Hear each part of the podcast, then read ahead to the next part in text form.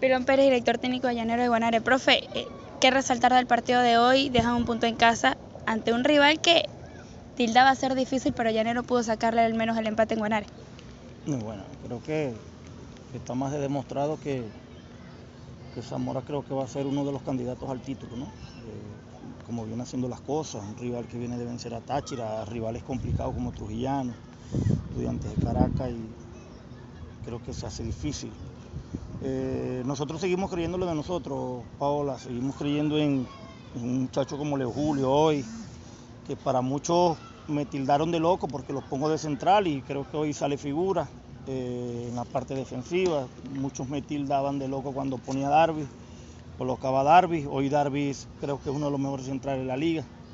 Seguimos creyendo en el talento de acá de, de, Guanare, sobre todo del Estado portuguesa. Y, y asimilar cosas, ¿no? seguir trabajando. Creo que no tengo preocupaciones, creo que, bueno, que hemos empatado ante de, cuatro, de los cuatro rivales hemos empatado con tres candidatos a, estar en octogonales, como es Aragua, La Guaira y Zamora.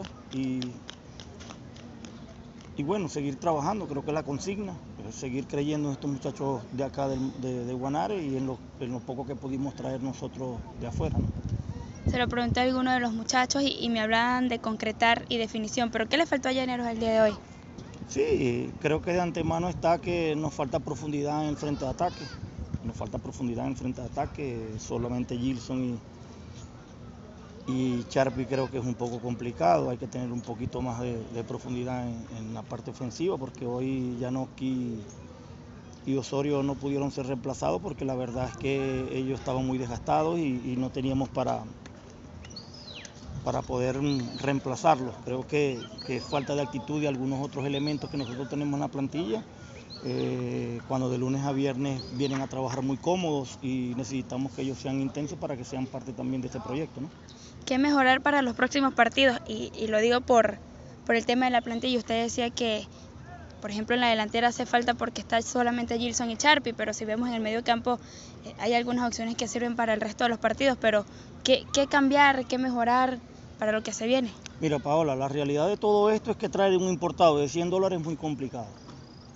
Esa es nuestra triste, nuestra triste realidad. Eh, nosotros de antemano todos acá tienen que saber que este es un grupo que está hecho para salvar la categoría, no para pelear cosas. Nosotros internamente estamos intentando darle un discurso a, todos los elementos para pelear octogonal. Creo que cuando lleguen los rivales más directos creo que vamos a sumar de tres puntos, con, la fe puesta en Dios y, en el trabajo. ¿no? Pero nos falta enfocarnos en la parte de ataque, ya tenemos 2-0 conseguidos seguidos, muy bien la parte defensiva.